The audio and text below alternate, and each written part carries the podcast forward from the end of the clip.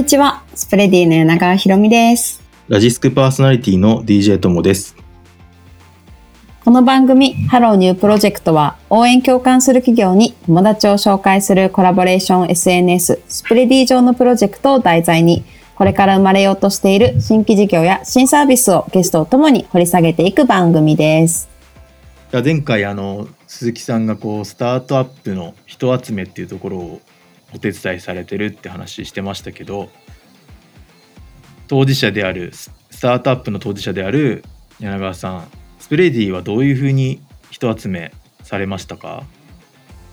ああ、そうですね。いや、なんかまさにあの鈴木さんの前回の話聞いてて、あ、そうそう、うんうんって思ってることがすごい多かったんですけど、うちの場合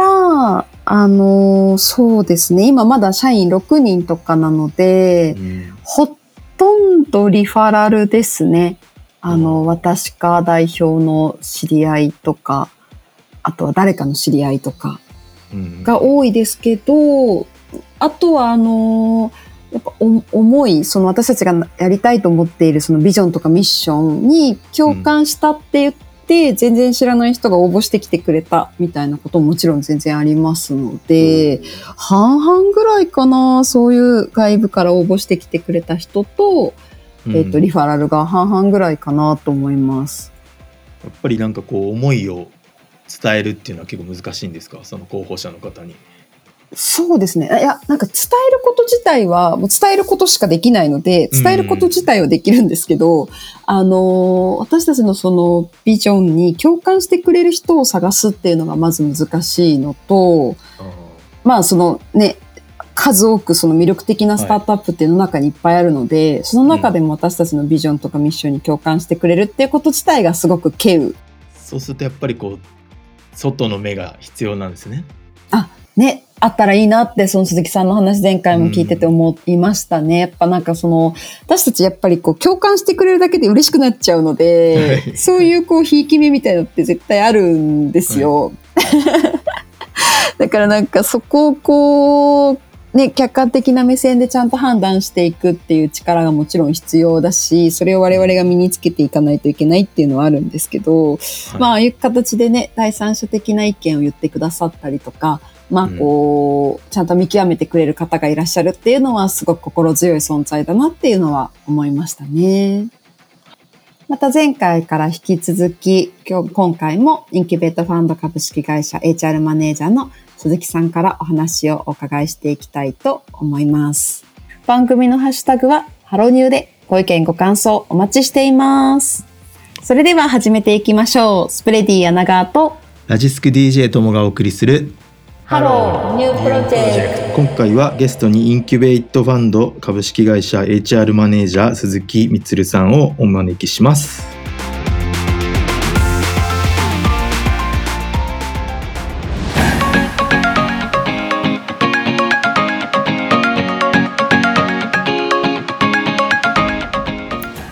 さっきあのー、10人目までに、はい。なんかこう採用しておくべき人ってどういう人なんだっけ、はい。みたいなのを一番こはい。うやってるっていう話してたんですけど、、はい。や、まさにここ、あの、うちあの弊社今社員が、えっと 6, 6人とかなんで、はい、はい。あの、まさにまだ全然集まってないし、そこすごい難しいなと思って、あの、いはい。る、なうな感じなんですけど、なんかズバリこう、確かにそうですよね。そう鈴木さんがこう考える、こう、10人目までに向いてる人はいとか向いてない人みたいなのって何かあったりされますか、いやー、そうですね。えっと、やっぱり、だいぶ抽象的な、あの、話にはなってしまうんですけど、まあ、ズバリ、やっぱりこう、カオスを楽しめる人って一番大事だなっていうふうに思うんですよね。カオス適性と呼べばいいのか、カオス体制と呼べばいいのかわかんないですけど。うん。で、それがやっぱり一番、あの、重要なことかなっていうふうに思っていて、で、まあ当然ですけど、その、まあ従業員数数名のスタートアップに入られて、で、まあそこから、えっとまあ従業員、まあ、より事業が順調に進んでいけば、まあ、30人、50人、100人になっていく中で、まあ、当然ですけど、その楽しいことよりかはハードシンクスの方が多いと思うんですよね。うんはい。っていう時に、まあ、そういったこうなんか、まあこれも含めて経験だねっていうふうに、まあ言って笑えるかどうかとか、えっと、あとはその自分の至らなさというか、まあ当然その自分がこれまでやってきたこと以外の業務とか、自分のそのケーパビリティ以外のものをちゃんと取りに行かないと事業はそもそも回っていかない人が足りないんだからっていう時に、そういうふうにこう、なんていうんですかね、えっと、自分の未経験なことも含めて、あ、なんかこれなんかやれて楽しいとか、自分の成長を楽しめるとか、そういうこの自分の変化、組織の変化、社会に対する与える影響の変化みたいなものを、まあ、それからこうなんか楽しめるとか、まあ、それにこう耐えきれるっていうようなことがあるとやっぱり一番向いてるのかなっていうふうに思ってて、何よりも大切にすべきなのがそこなのかなっていうふうに個人的には思ってますね。で、まあ、そこのこうなカオスを楽しめるっていうような適性、適性というか見極めの一つとして、カルチャーフィットとか、ミッションビジョンへの共感とか、なんかそういうこう話が出てくるのかなというふうに個人的には思ってます。うんうんうん。まあね、なんかもう言われたこと全部同意なんですけど、なんかまあちょっと私私的にちょっと自分の立場一旦置いといてなんですけど、そうなんかなんで人はこのハードシングスしかない、大もう今話聞いてるのも大変だし入りたくないじゃないですか。はい。なんでみんなこう人はスタートアップに入りたいのか、そこのこう、やりがい、はな、何、スタートアップ入ったら何が楽しいことがあるんですかね？い。やー、そうなんですよね。で、これなんか、まあ、諸説あると思ってて、はいはい。その100人いたら100通りの楽しみってあると思うんですけど、うんうんうん一旦こうなんかうん僕の考えだけちょっと言わせてもらうんだったら、きっとはい人はみんな主人公になりたいんじゃないかなって個人的には思っていて。えっと、っていうのは、が僕はその本当にこう大きな会社経験して、まあ、その後スローガンっていうまあベンチャー企業に入ったんですけど、はい。明確にスローガン以前とスローガン以降で、なんかうこう、んうん。えっと、サラリーマンじゃなくてビジネスマンとして、なんか、ちゃんとこの会社、この事業の主体者になっているっていう感覚が明確に違ったんですよね。うんうんうんうんで、それをなんか一言で表すと、なんか自分が、その、仕事のうん。進める人間として、なんかすごくこう主人公感みたいなものを感じていて、まあ実際主人公じゃないとは思いますし、まあ主人公って何なんだって話なんですけど、まあそういう感覚、そういう感覚がなんかすごくあって、えっとん、自分で意思決定をしている感覚、もしくは自分でまあ仲間集めをしたりとか、今いる仲間と一緒に何か壁に立ち向かってる感覚とか、それを乗り越えられた喜びを共有するとか、なんかそういった感覚ってすごく求められる方多いんじゃないかなっていうふうに個人的には思うんですよね。うんで、きっとその喜びとか、まあ、苦しみを超えた後の達成感みたいなものって、まあ、金銭的なリターンとかもちろんあるとは思いますけど、まあ、たまにそれをこう超えることがあったりとか、僕はあると思ってて、僕は結構その方が楽しいと思うたちなんで、そういう人は結構いるんじゃないのかなっていうふうに思ってるので、それを求めて行かれる方は多いのかなとは思いますね。まあ、むしろそれを求めて行かれるのがすごく素敵だなと思いますし。はい。うんうんうん。はいなるほどな。なんか、いや、お聞きしてて、あのーなんか私一応なんか、創業者の立場なので、なんか、経営者とか、あ、うん経営者っていうかなんだろうな、社長とか創業者とかの立場と、逆にまあ3番目、4番目ぐらいから入る、こう、一桁台の、に、こう、ぴ合う人材と、またやっぱちょっと違うと思うんですよね。はい。うんだなんかはいで、その、逆に創業者たちは、その3番目から10番目ぐらいの人の気持ちが、はい。また人種が違うからわからないみたいな問題があるし、はい。ま。た10人目以降、11名、11人目からまあ30人とか、31人目から50人とか、まただんだんこう、人種性格が変わってくるので、はい。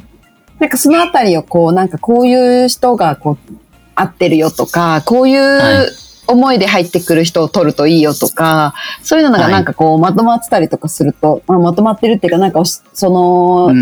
鈴木さんの立場から、VC の立場からすごい教えてくださったりすると、すごくこう、はい。経営者の人たちからすると、こう、ありがたい存在になるんだろうなっていうのを思ってて、なんかうん、私の自分の話になっちゃうんですけど、私、その、今の会社をやる前は、ただのまあ普通の会社員だったわけなんですけど、まあ、会社員って言ってもスタートアップで、まあ30人ぐらいの時に入ったんですけど、なるほど。でもやっぱ全然今と感覚が違うし、うんもう2、3年経っちゃうとね、その時の気持ち忘れちゃうんですよね。だから、まあ、わかります。あの、人事やってたし、みんなのいろんな意見とか聞いてるんで、え、わか、わか、人よりは分かってるつもりなんですけど、でもなんかもう自分と感覚がまた変わ、自分の感覚が変わってるから、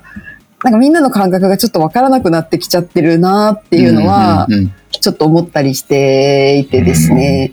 それを第三者的立場で教えてくださるっていうのは、すごくこう、ありがたい存在なんだろうなっていうのを今、私の立場からするとお聞きしてて思っておりました。はい。そうですね。なんかまさしくそういったことを、あの、サポートできるかどうかって、その VC だからこその価値なんじゃないかなっていうふうに思っていて、で、やっぱりこう、なんていうんですかね、と VC だからこそ、まあ、いろんな会社に出資をさせていただいて関わる機会があって、で特にそのうん。VCHR、今私がやってるようなあの仕事だと、スタートアップが、まあ、それこそまあ5人とか、本当にそれぐらいのフェーズから、まあ、数十人、数百人ってなるまでは、まあ、一連をこうなんか、見ることもできると思うし、そこでこうぶち当たった壁とかを、やっぱりこう、まあ、ある種こう、第三者的に、えっ、と、見ることができ、それをどう乗り越えたのかとか、それはどうしたら起きなかったかとか、そういうことって、あの、蓄積できるような気がしていて、うんで、まあそういったものを例えば今、あーその、なんだろうな、数名フェーズのスタートアップに対して、先々にこういうことが起起こりうるから、今からこういうことをなんかやっていくといいよねとか、今あなたたちが感じてる課題ってきっとなんかこういうふうに解決するといいと思うとか、そういった、まあ、アドバイスっていうとちょっとおこがましいですけど、何かこう、情報みたいなものをお伝えすることによって、まあ、変にこう、回り道しなくてよくなるとか、変にこう、踏まなくていい落とし穴を踏まなくてよくなるとか、それってすごく大事だと思っていて、そういった形でなんかこう、伴走させてもらえると、なんていうんですかね、僕らも出資先のスタートアップに対して価値提供できるのかなっていうふうに思っているので、まさしくその柳川さんがおっしゃっていただいたような、まあ、10人の壁、30人の壁、50人の壁っていうふうに、まあ、組織が変わっていって、そこでジョインされる方の性質も変わっていってっていう時に、なんか、僕らも、えっと、そんなもんですっていうなんか言うのか、もしくは、こうこう、こういうふうになんかやっていくといいですっていうふうに言えるのかわからないですけど、うんうんうん。はい。だなどういう形でサポートしたいなというふうには思ってますね。う。んうん今この、いつもこのハローニュープロジェクト聞いてくださってるリスナーの方たちには、いつもあの、はい新規事業とか新サービスのご担当者側、事業やってる側の方をお呼びしてて、結構こんなワクワクする事業やってるんだよとか、なんか結構ご紹介をいただく番組をいつもやってるんですよね。はい。で、それはもう、あの、本人、当事者だからすごい楽しそうに語る、語ってくださるんですけど、あの、やっぱその裏側には、なんか、はいまあもちろんすごく大変なことがあるけど、あの、いや、すごくこんなワクワクした授業やってまして、みたいなことをこう、いつも紹介してくださるわけなんですけども、はい。なんか、は実際まあ聞いてる方々がどういう人たちかっていうのは、まあちょっとね、あの、お話してる側としてはわからないんですが、なんかこういう人は向いてるからスタートアップ来てよみたいな、なんか鈴木さんがこう今お誘いをするとしたら、はいどういう人にきなんかスタートアップ向いてるから来てもらいたいと思いますか？あとはなんかちょっとワクワクを教えてください。はい。あ、もちろんです。うまく語れるかな？えっと、例えば、こういう人は、スタートアップ来てほしいな、なんか、もしよかったら、なんか、相談しに来てほしいな、みたいな方でいくと、えっと、情熱の矛先を探しているような方ってすごくお話ししたいなっていうふうに思っていて、で、例えばこう、これまでのご経験だったりとか、えっと、これまで積み上げてきた何かがあって、で、じゃあそれを持って、えっと、どこかにこう還元したいと思ってるんだけど、でもそのこう情熱と向け先がわからない。みたいな、えっと、方であれば、えっと、きっとお力添えできるんじゃないかなっていうふうに思っていて、で、いろんな産業とか、いろんな市場を見ながら、こう、収支させていただいてるからこそ、まあ、そういった方のご経験とか、あとはもしくは人生観みたいなこともあるかもしれないですけど、紐解きつつ、だったらなんかこういうテーマに対して、こういうイシューに対して、えっと、取り組んでみたら、すごくその〇〇さんって、こう、めっちゃテンション上がりません？みたいな 話ってきっとできると思っていて、はい。なんかそういう方とお話しさせていただけるんだったら、はい。えっと、いいスタートアップというか、まあ、これはなんか、まあ、僕のポリシーとしてはもちろんインキュベートファンドの出資先とか投資先はもうご案内したいはありありますけど、まあ、一旦本当にフラットに、こう、なんか向き合ってお話できるんじゃないかなっていうふうには思うので、ぜひそういった方がいらっしゃったら、はい、一度お話しさせていただきたいなっていうふうには思いました。っていうのが一つの回答で、で、二つ目の、あれですよね。ワクワク感みたいな話ですよね。うん、はいス。タートアップの。えっと、自分の働きが、えっと、社会に対して、えっと、どんなインパクトを与えられてるかっていう、なんかその手触り感って、スタートアップじゃないとなかなか感じづらいものがあるなっていうふうに思っています。うんうんうん。で、まあ、感じづらいというか、まあ、スタートアップのは感じやすい、比較的感じやすいんじゃないかなっていうふうに思っていて、うんうんうん。えっと、例えばなんだろうな、えっと、私がいたような本当に大手企業で、えっと、まあ、一桁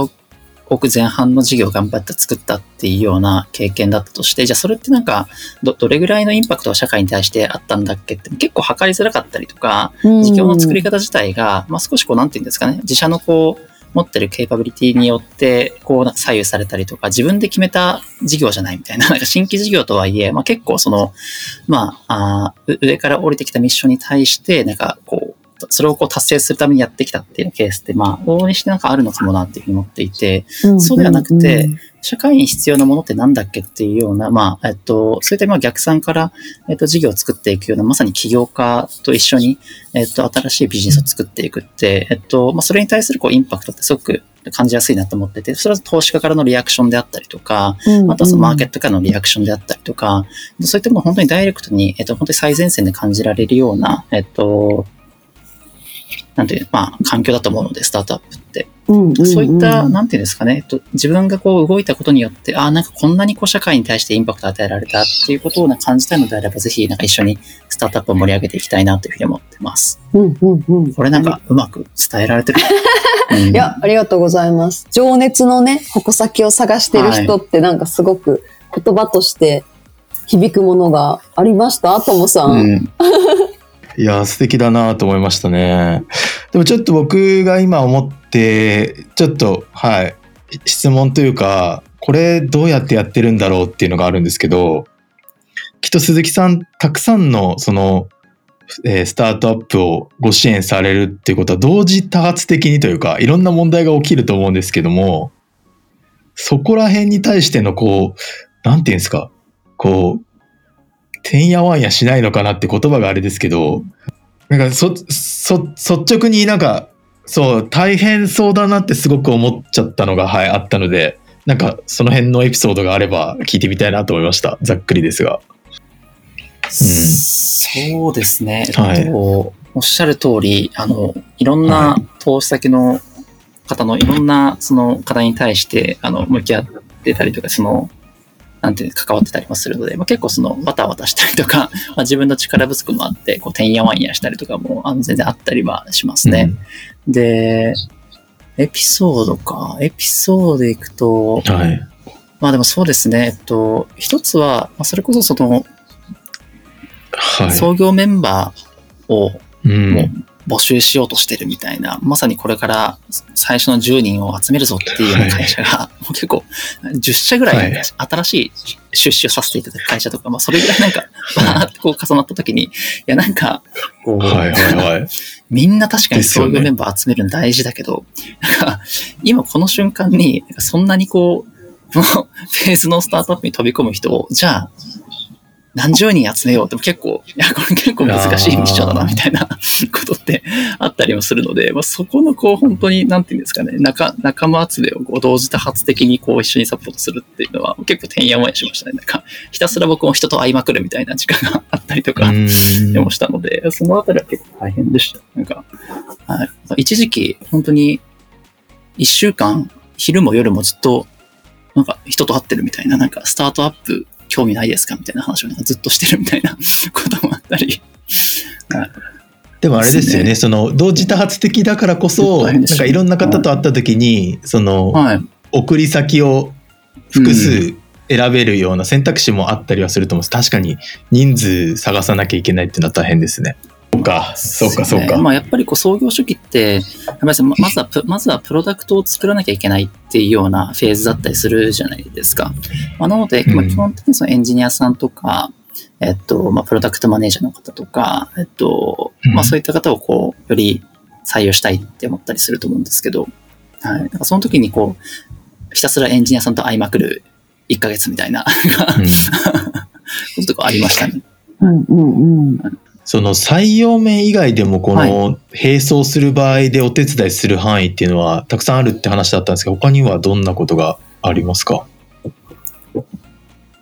あありがとうございます。えっと、いくつかあって、まあ、採用っていうものを一つ取っても、他にもいろいろこう採用のオペレーションの設計だったりとか、あと採用広報周りの支援であったりとか、採用っていうものを一つ取っても結構他にもいろいろやってたりもするんですけど、えっと、採用以外の文脈でいくと、まあ、例えば、えっと、人事制度ってなんかいつ頃から作り始めますかねとか、うん。評価制度ってどうしますとか、まあ、そういった、えっと、HR の中でも採用以外の領域で、えっと、本当にシードからシリーズ A ぐらいのフェーズでも、まあ早め早めにそういったものを考えておこうっていう会社さんもあったりはするので、まあ、そういうところで、えっと、まあ、壁打ちをさせていただくみたいなケースは全然あったりしますね。で、あとは、うん私がメインのロールではないんですけど、えっと、まあ、はい。えーとインキュベートファンドの中の投資先支援チームっていうのが、まあプラットフォームチームっていうのがあるんですけど、まあ、4名でやっていて、2名が HR ですね。私みたいに HR の人間でやっていて、で、はいもう2名が、まあ、コミュニティマネージャーという形で、えっと、投資先を横断で、例えばこう PR だったりとか、えっと、あとはそのいろんな投資先を横断での勉強会であったりとか、えっと、まあ、そういったものも企画しているチームがあって、えっと、そういった形でも、あの、伴走させていただいてますね。はい世の僕がなんかインキュベートファンドに来て、なんか世の中こんな面白いビジネスってあるんだっていうふうになんかすごい思ったんですよね。うんうんうんうん。うんあ、でもそれめっちゃいい話。はいはい。うん思ってて、で、きっと、その皆さんのその、えっと、つ通常思い浮かべる自分のキャリアの選択肢の中って、まあ、例えばベンチャー興味あるって言っても、大抵の今だとまあ SARS とか、うんはい、あの、ホリゾンタルサース、バーティカルサースとか、まあそういったこの B2B のマーケットいいよねとか、2C の、まあ例えばメディアだったりとか、D2C とか、やっぱ熱いよねとか、多分あると思うんですけど、いやなんかそういうのも当然素晴らしい、すごいいいマーケットだし、いいプロダクト事業の会社もたくさんもちろんあるんですけど、でも僕が思ったのは、やっぱ、いや、こんなマーケット、例えば、えっと、ゲノムとか、えっと、衛星開発、宇宙開発とか、えっと、あとはその量子通信、量子インターネットとか、なんかそういうふうな、あ、もしかしてこの技術が社会実装されたら、どんな未来になるんだろうみたいなビジネスって全然あるんですよね。で、なんかもちろんそそこだけをフォーカスして投資してるわけではないんですけど、でもやっぱりこのスタートアップでそういうワクワクあると思ってて、要はその、もしかしたら10年後とか、えもっと先、20年、30年の先かなっていうふうに思っていた、なんか未来のこう、未来図みたいなものが、あ、なんかこの会社って、その30年先の未来をなんか5年後にこう持ってこようとしてるな、みたいな会社ってあったりするんですよ。うんうんうんうん。なんかそういった、なんか本当にこう、なんだろう、純粋なワクワク、なキャリアとか、なんかその仕事とか一旦抜きにして、こんな面白いことやってる会社があるんだっていうような話は、ぜひ僕はしたいなっていうふうに思ってて、そういうこうワクワクを求めてる方なんかも僕はちょっとお話ししてみたいなとかちょっと思ってたりはしますね。うーん、なるほどね。あ、でもなんかそれ本当に、あの、スまあ、私 VC って立場じゃなくて、スプレディで新規事業とかはい新サービスを応援する立場として、いや、こんな面白いこと考えてんのか。はいしかも、うちは、うちの場合大手企業さんが多いので、あの、大手企業でも全然まだまだ負けてないぞ、みたいなうんプロジェクトにすごい出会うし、まあ多分スタートアップの方がもうちょっと動き早かったりとか、思わぬところ、思わぬところに目をつけてきたりするような会社さんが多かったりすると思うので、鈴木さんの方がもしかしたら楽しまれてるかもしれないですけど、結構なんかね、未来変わるだろうなって、なんか毎日テレ,、テレビとか見てると、あんまテレビ見ないですけど、テレビとか見てるとあんまりね、なんかちょっと面白くないニュースが多いですけど、そうやって、うん新規事業、新サービスに目を向けてると、結構日本の未来は明るいぞって思うことが多いですよね。はい。いや、本当におっしゃる通りで、やっぱりこう、なんだろうな、起業家の皆さんってすごくこう、情熱をもう本当にそそ、そこにも、一手にも注ぎ込んでて、でもそこの未来を作るために人生生きてるみたいな方だったりするんですよね。うんでなんかそういう方々とこう会話してると、やっぱりちょっと暗いニュース多いですけど、最近は特に。でもなんかうんこう希望が持てるっていうか、うんなんかその次世代とか、その次の次の世代に対してもなんか誇りに感じられるような社会をなんか作れるんじゃないかとか、なんかちょっとこう、ちその、そういったまあその社会づくりもっと面白い未来づくりっていうところに関して、自分が少しでもこう主体的に、ちょっとでもこう、あ、なんか今、そういう未来づくりの主人公になってるみたいな感覚を少しでも感じられるのって、僕はなんかスタートアップの方が、なんだろう、感じやすいのかなっていうふうに思ってはいて、うんうんうんうん。なんかそういうものを一緒に、なんだろうな、興味を持ってくれる方がいらっしゃったら、ぜひ、はい、一緒にお話をして、なんか、なんていうんですかね、スタートアップのワクワクをなんかちゃんと伝えられたらなっていうふうに個人的には思ってます。はい。はい。ありがとうございます。はいちょ。っと今回は、あの、いつもとは違う形式でお送りをさせていただきましたが、まだまだお話を続けたいところですが、鈴木さんをお招きしてのお話はここまでとさせていただきます。次回から別のゲストの方をお招きします。インキュベートファンドさんのプロジェクトについては、スプレディのサービスページ、スプレディ .jp をご覧ください。鈴木さんどうもありがとうございました。はい。ありがとうございました。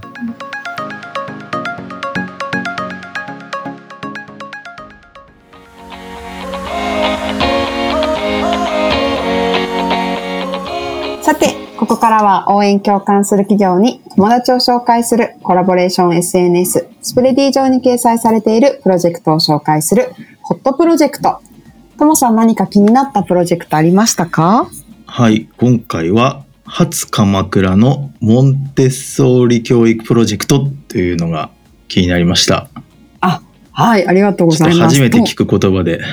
うんともさん、お目が高いですね。ちゃんと私が選んでもらいたい案件を選んでくれるんですけど、はいそもそもこれあの、モンテッソーリ教育の前に、はい。初鎌倉さんってあのーえっとね、4月にあの、はい神奈川県さんとはいスプレディが、あのー提携をしました。うん。で、何、どういう提携かっていうと、その神奈川県が支援するスタートアップ、創業フェーズのスタートアップの、えっと、事業創造についてスプレディがお手伝いしますよっていう、えっと、連携をしていて、はい記念すべき第1号案件がこれなんですよめでたいですね。そう、めでたい。なので、もう全力で、この、モンテッソーリ教育プロジェクト、野口さんというね、あのまだ、法人登記もされている、多分いらっしゃらないで。最近ね、あの、MBA 卒業されて、あ、もともとサラリーマンされてて、それで、N、あの、N、MBA 通われて、で、今うん卒業されて、これから起業するぞっていうところみたいなんですけども、はい。こういうね、あの、まだ全然、こう、創業フェーズのスタートアップの案件に関われるっていうのは、私たちとしてもすごく嬉しいことなので、うん。ぜひご紹介させていただきたいなと思うんですけど、はい。なんかね、これあの、モンテッソーリ教育ってそもそも、ともさん聞いたことあります？いや、初めて聞きました。はい。いや、私もあの、そんなに子子供いないんで詳しくないんですけど、モンテッソーリさんという教育、教育博士？教育はの専門家の方が生み出した教育の方法みたいなんですけど、うんな。んかね、名言があって、モンテッソーリさんの。はい。子供には自分を育てる力が備わっている。ね、モンテッソーリさんがちょっとお男だと思って読んだんだけど、女性だったっていう。すいません。モンテッソーリさんの、本当に申し訳ないんですけど、の、あの、まあ、要は、こう、自己教育力なので、こう、うん。何かをこう、上から教えるのではなくて、子供にちゃんと、あの、考えさせるような教育の仕方みたいなのをするというので、結構、あの、よ例えば、モンテッソーリの、えっと、教育方法を踏襲している幼稚園があったりとかっていうことがあるみたいなんですけど、この野口さんが考えられている、あの、これからやろうとしている事業は、もっと気軽に、うんあの、モンテッソーリ教育がやれないかというところで、あの、家とかでもできるような形で、モンテッソーリ教育をもっと身近に、みたいなことをやりたいというふうに思っていらっしゃるみたいなんですね。ただまあ、今考えられている最中で、これで起業しようとしているんだけれども、うん。実際今、あのーいろんなね、提携先、これあのね、野口さんの面白くて、い IoT とかセンシング技術と一緒に、こう、もっとこう、へーあのーご家庭でできるモンテッソーリ教育のことを考えられてるんですけど、まあちょっとつ進み始めたはいいものの、うん。えっと、本当にニーズがあるのかとか、実際使ってみてどうなのか、みたいなことを、あのー親御さんとかにフィードバックが欲しいとい。う案件で、今回、あの、幼稚園とか保育園に通うお子さんの保護者の方を対象に、あの、フィードバックをしてほしいというのが今回の案件なんです。じゃあ実際に子育て真っ最中の方に意見を聞きたいと。あ、まさにそうなんです。ちょっと私もともさんも協力ができないので、できないですね。ぜひ、あの、これを聞いていらっしゃる方で、幼稚園と保育園に通うお子さんいるよと、モンテッソーリ教育ちょっと興味あったんだよね、みたいな方がいらっしゃいましたら、ぜひ、あの、 Spready 上の案件から、あの、ご応募いただければなというふうに思っております。